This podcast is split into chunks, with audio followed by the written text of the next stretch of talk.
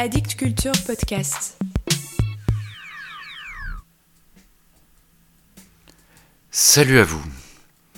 Inspirez, expirez, vous écoutez mort à la poésie.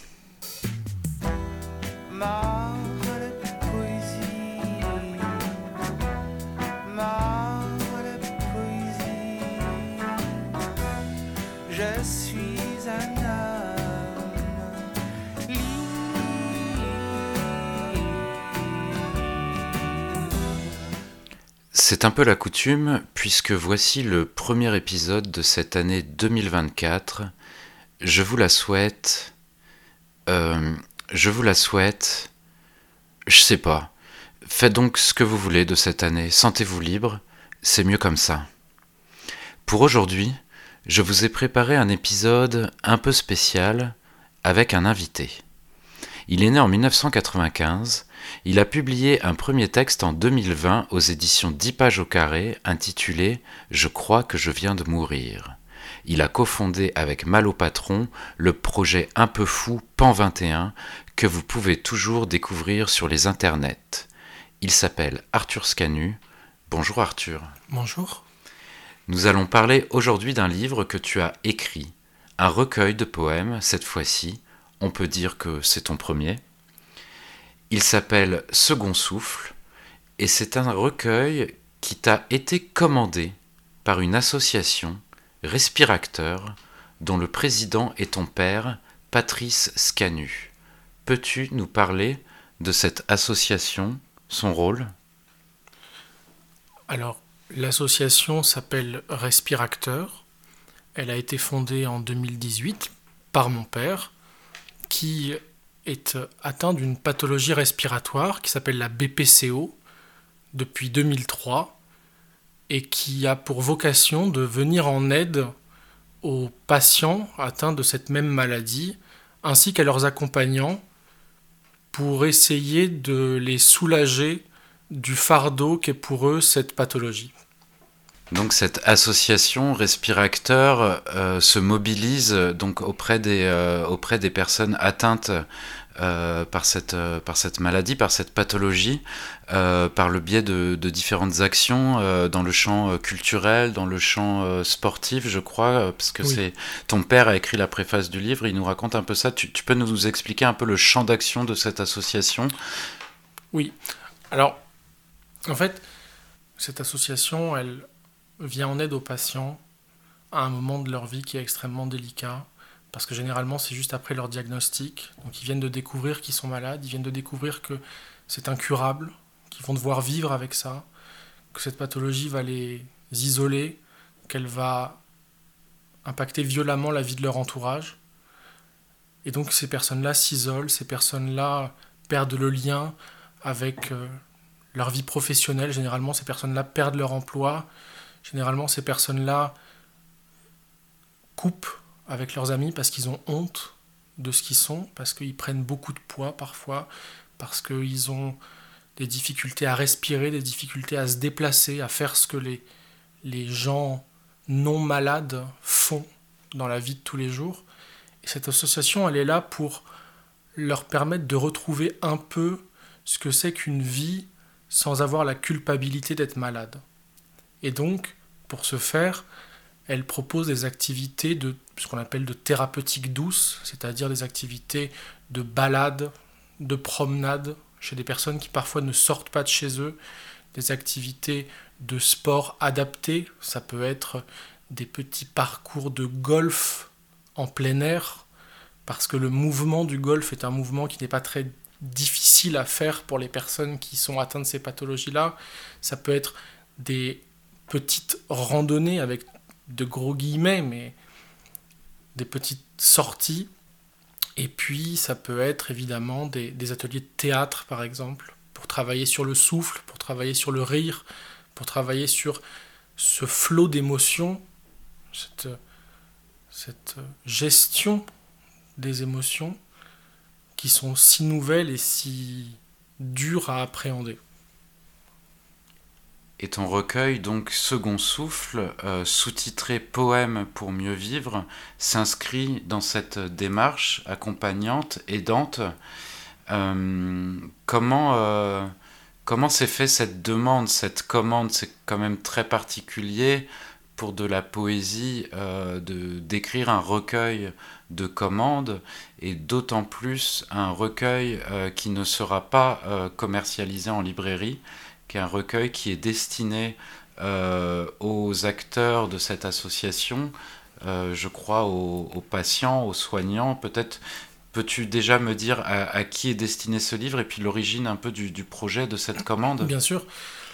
Le, le, projet est né en avril 2023 d'une manière un peu singulière. Il se trouve que mon père sait depuis des années que j'écris. Moi, évidemment, je sais depuis mes 8 ans qu'il est atteint de cette pathologie, qu'il est malade. Je l'ai toujours vu avec des masques pour respirer, à prendre des médicaments. Et, en fait, son monde et mon monde ne sont jamais vraiment entrés en contact jusqu'à très récemment.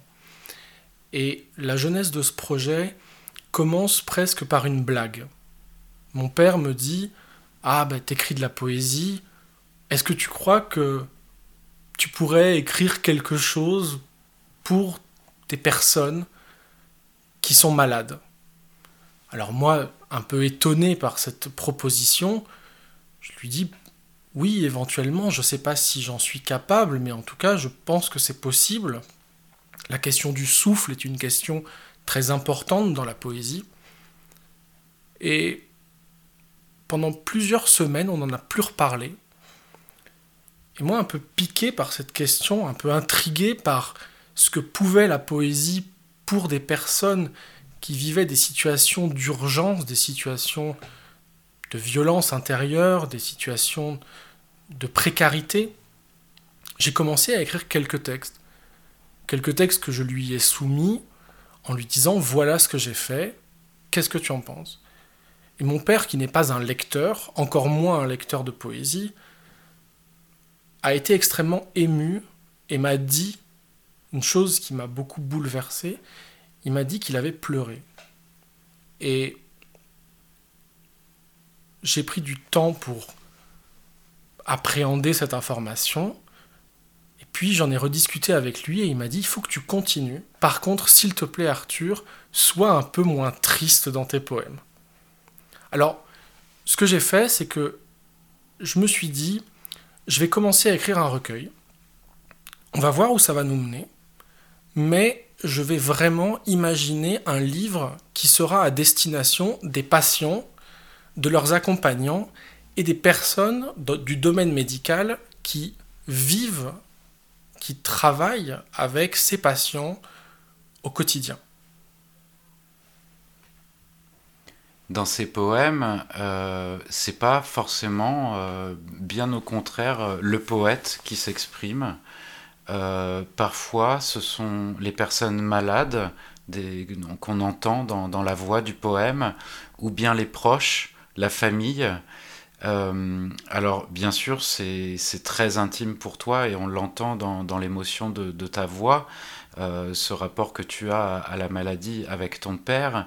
Est-ce que ça a été difficile euh, pour toi, en tant que, poète, d'auteur, de, déplacer un peu euh, ton, propre, euh, ta propre personnalité, ton propre ego dans cette écriture qui ne parle pas en ton nom, mais au nom des autres?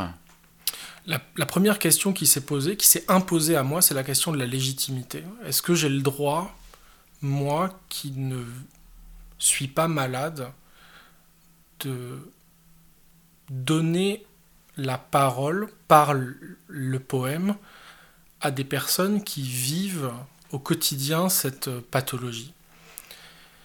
Et puis très rapidement, je me suis dit que même si je vivais pas avec cette pathologie, je vivais avec un père depuis des années qui vit lui avec cette pathologie et que même si je ne suis pas moi malade, j'ai une expérience intime d'accompagnant. Et donc, finalement, j'ai essayé de,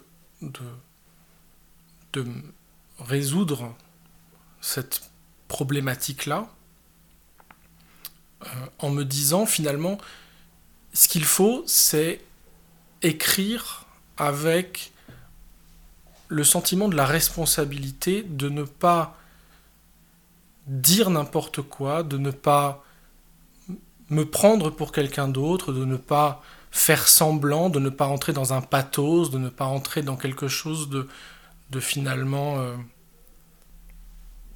de ne pas être dans de la sensiblerie. Comme je disais tout à l'heure, ton, ton, recueil est euh, sous-titré Poème pour mieux vivre. Je sais que tu es un grand lecteur euh, de poésie depuis l'adolescence.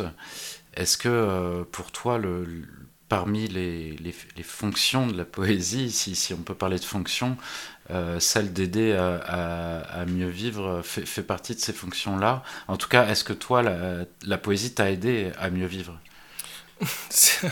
C'est une question qui est, qui est peut-être la question, la vraie question finalement de, de, la futilité ou non de la poésie, de la futilité ou non de l'art, de la futilité ou non de la littérature, de son rôle Je pense que c'est une question qui m'habite énormément. J'y pense euh, très régulièrement. Et je dois dire que ce recueil m'a permis d'apporter un élément de réponse à ma réflexion sur cette question-là. Est-ce que ça peut quelque chose? Je ne sais pas. J'espère, j'essaye. Avec ce recueil, j'ai voulu que ça aide. Mon père me disait une chose magnifique, il me disait, Arthur, tu sais, s'il y a un seul poème qui a fait du bien, quelques instants, à une personne qui souffre de la BPCO, t'as tout gagné. Et ça me paraissait à la fois si petit et si important, ce qu'il me disait, d'autant plus venant d'une personne qui n'est pas lectrice de poésie, que j'ai été instantanément rassuré et que ça m'a permis de continuer avec euh, la croyance, puisqu'on peut parler de croyance, que ça servirait à quelque chose. Alors là, tu t'exprimes en tant qu'auteur de, ce livre, mais en tant que lecteur de poésie, est-ce que, est que toi, euh, la poésie euh, te fait du bien? La poésie me fait du bien, elle me fait du mal aussi, la relation que j'ai avec la poésie, la relation que j'entretiens avec le langage, avec l'écriture, avec la pratique de la poésie, c'est une relation qui est extrêmement complexe, qui est extrêmement intime. Et j'irai pas forcément sur le registre du bien ou du faire du bien ou du faire du mal. J'irai sur le registre du j'en ai besoin, ça m'est nécessaire. Je n'imagine pas ma vie sans cet acte-là d'écriture. Donc ça ne me fait pas du bien, ça ne me fait pas du mal, ou ça me fait du bien et ça me fait du mal, mais surtout ça m'est nécessaire. On peut voir à la fin de ce livre euh, que le, le, premier tirage est de 4000 exemplaires, euh, ce qui est assez euh, considérable pour un, un recueil de, de, poésie contemporaine, d'autant plus, et c'est aussi une de ses particularités, qu'il ne sera pas commercialisé. On va pas pouvoir le trouver en librairie. Non. Donc ces, ces 4000 exemplaires vont être euh, diffusés, oui. distribués gracieusement euh, auprès des, des, partenaires de l'association. Tout à fait. Euh, donc euh, des personnes atteintes de ces pathologies, des soignants, des accompagnants, etc.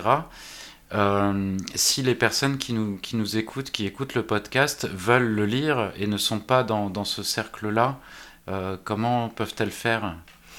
Alors, c'est vrai que le tirage à 4000 exemplaires est assez conséquent.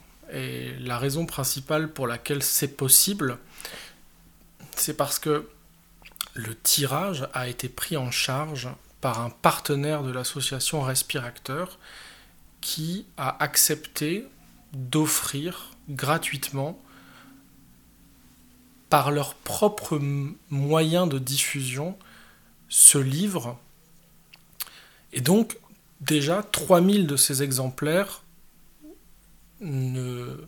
seront diffusés à des patients, à des médecins, à des accompagnants.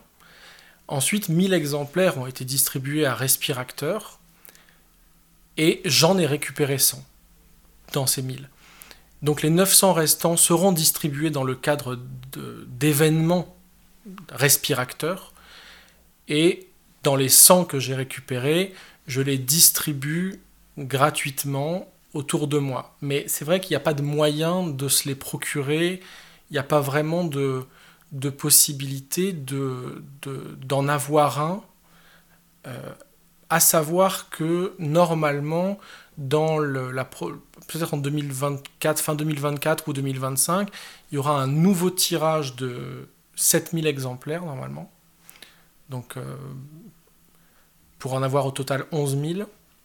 Et, peut-être que pour ces 7000 exemplaires, on fera un, système de, de commandes en ligne, toujours gratuit évidemment, pour que des personnes euh, puissent y avoir accès. Mais il faut quand même pas oublier que le, le rôle principal de ce texte, c'est qu'il finisse dans les mains de personnes qui souffrent de cette pathologie ou de personnes qui vivent avec des personnes qui souffrent de cette pathologie. Donc c'est un peu le, c'est un peu le paradoxe de, ou disons c'est un peu le, ce qui est intéressant dans ce projet, c'est que la difficulté pour la poésie et pour la littérature en général, c'est de rencontrer son public. C'est difficile pour un livre de rencontrer son public.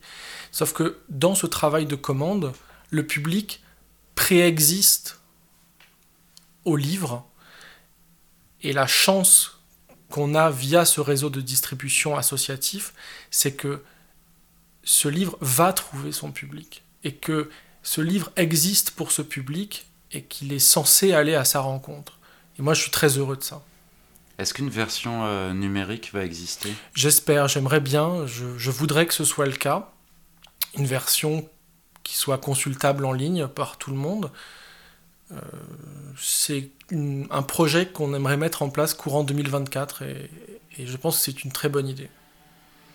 Alors peut-être maintenant pour que nos auditeurs et nos auditrices se rendent compte euh, un peu plus précisément de, la nature de ce texte, veux-tu bien euh, nous en lire des extraits, des extraits de, de, ton choix?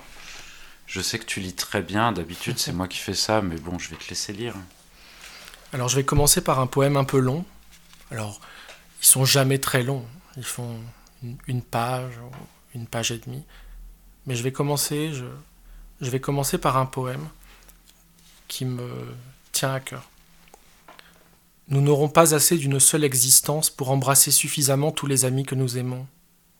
Demain, vers midi, nous les réunirons autour de cette table et nous boirons les vins de notre passé. Nous mangerons jusqu'à n'avoir plus faim, jusqu'à oublier l'heure de nous dire au revoir. Nous aurons oublié nos disputes absurdes et les raisons de nos disputes. Personne ne voudra quitter la table immense au milieu du jardin, les verres vides qui se remplissent par magie, les grands éclats de rire, les guirlandes accrochées entre le chêne et le tilleul, les enfants qui partent se cacher à dix, neuf, huit, sept, six. La nuit, il fera chaud avec assez de vent pour que ce soit paisible. Nous oublierons que le mot fatigue a un jour existé les anges à côté des hiboux prendront des notes sur comment remplir toute une éternité. Le vent jouera à chat avec les chiens entre nos cuisses. Quelqu'un inventera un air de musique gaie, et ça sentira bon les repas longs, le calva dans les tasses à café, le fromage, la vanille, la tomate et la citronnelle. Nous n'aurons pas assez d'une seule existence pour embrasser suffisamment tous les amis que nous aimons, mais demain, vers midi, nous essayerons.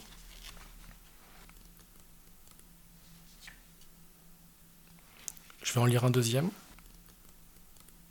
On t'a donné trois vœux.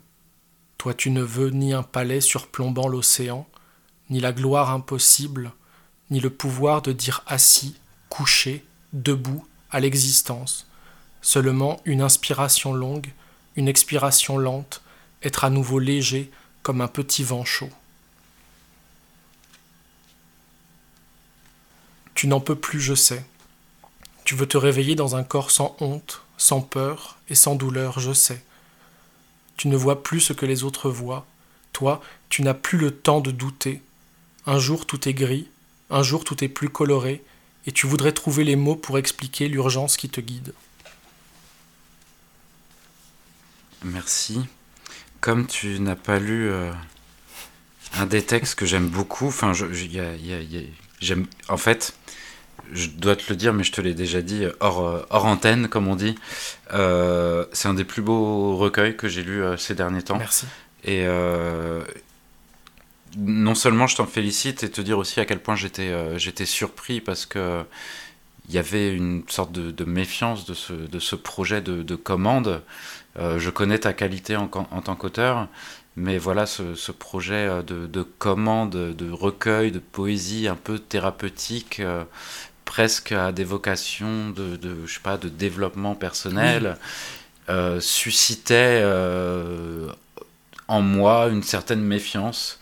Et je l'ai lu euh, bah, avec, avec les larmes aux yeux, l'émotion, mais pas seulement de l'émotion, de- une vraie reconnaissance qu'il y a, qu'il y a un auteur. Et pour ça, je te félicite, Merci. vraiment. Je, vais, je vais lire un, un autre poème et aussi, je, je finirai par une, euh, une petite phrase parce que le, le livre est, est ponctué de- d'intermèdes avec D'illustrations, d'intermèdes illustrés avec des toutes petites phrases. Et euh, alors voilà. Ma pneumologue a dit le bilan n'est pas bon. Il faut perdre du poids. On va changer les doses. Mon psychologue a dit qu'il faut du lâcher prise et qu'il faut que j'apprenne à m'aimer. Ce matin, ma balance avait pris 2 kilos. Mon coach continue ses encouragements, mais ce n'est pas gagné. La femme que j'ai vue dans la publicité a dit qu'avec un seul produit, je pouvais rajeunir de 15 ans, qu'avec son tout nouveau programme amincissant, je pouvais perdre jusqu'à 20 kilos.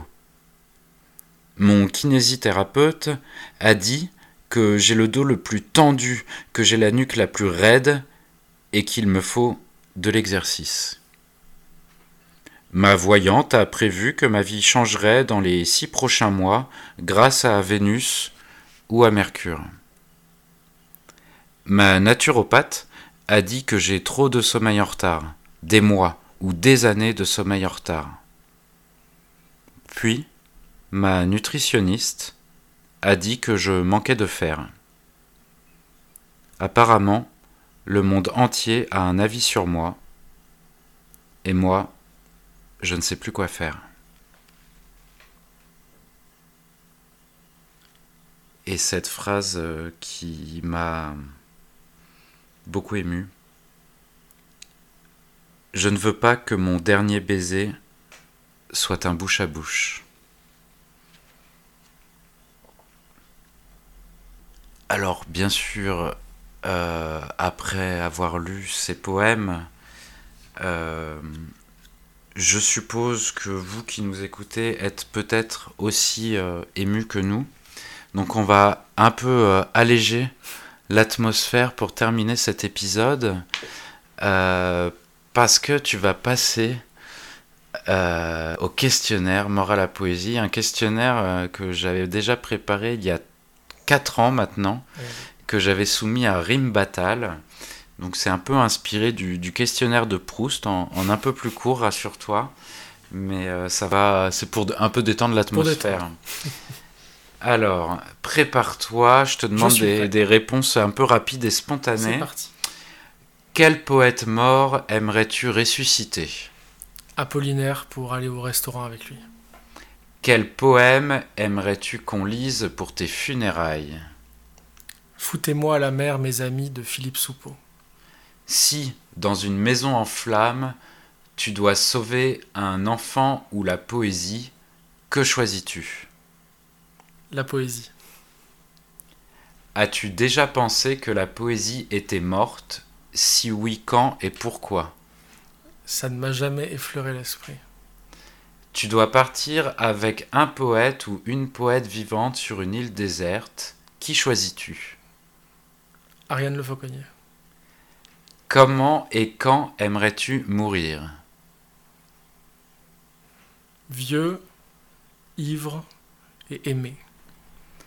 Si tu devais tuer la poésie, quelle serait l'arme du crime? Un très mauvais poème. As-tu déjà souhaité la mort d'un poète? Oui, mais il était déjà mort. Ah. tu le savais qu'il était mort hein? Je le savais, mais je voulais qu'il remeure. Quand tu viens d'achever un poème, tu te sens plus près de la vie ou de la mort? Les deux, mon capitaine. Peux-tu proposer une nouvelle devise pour mort à la poésie?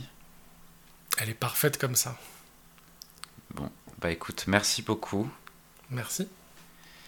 Je ne sais pas si vous choisissez le baiser ou le bouche à bouche, mais ce qui est certain, c'est que la poésie est morte. Vive la poésie. Ma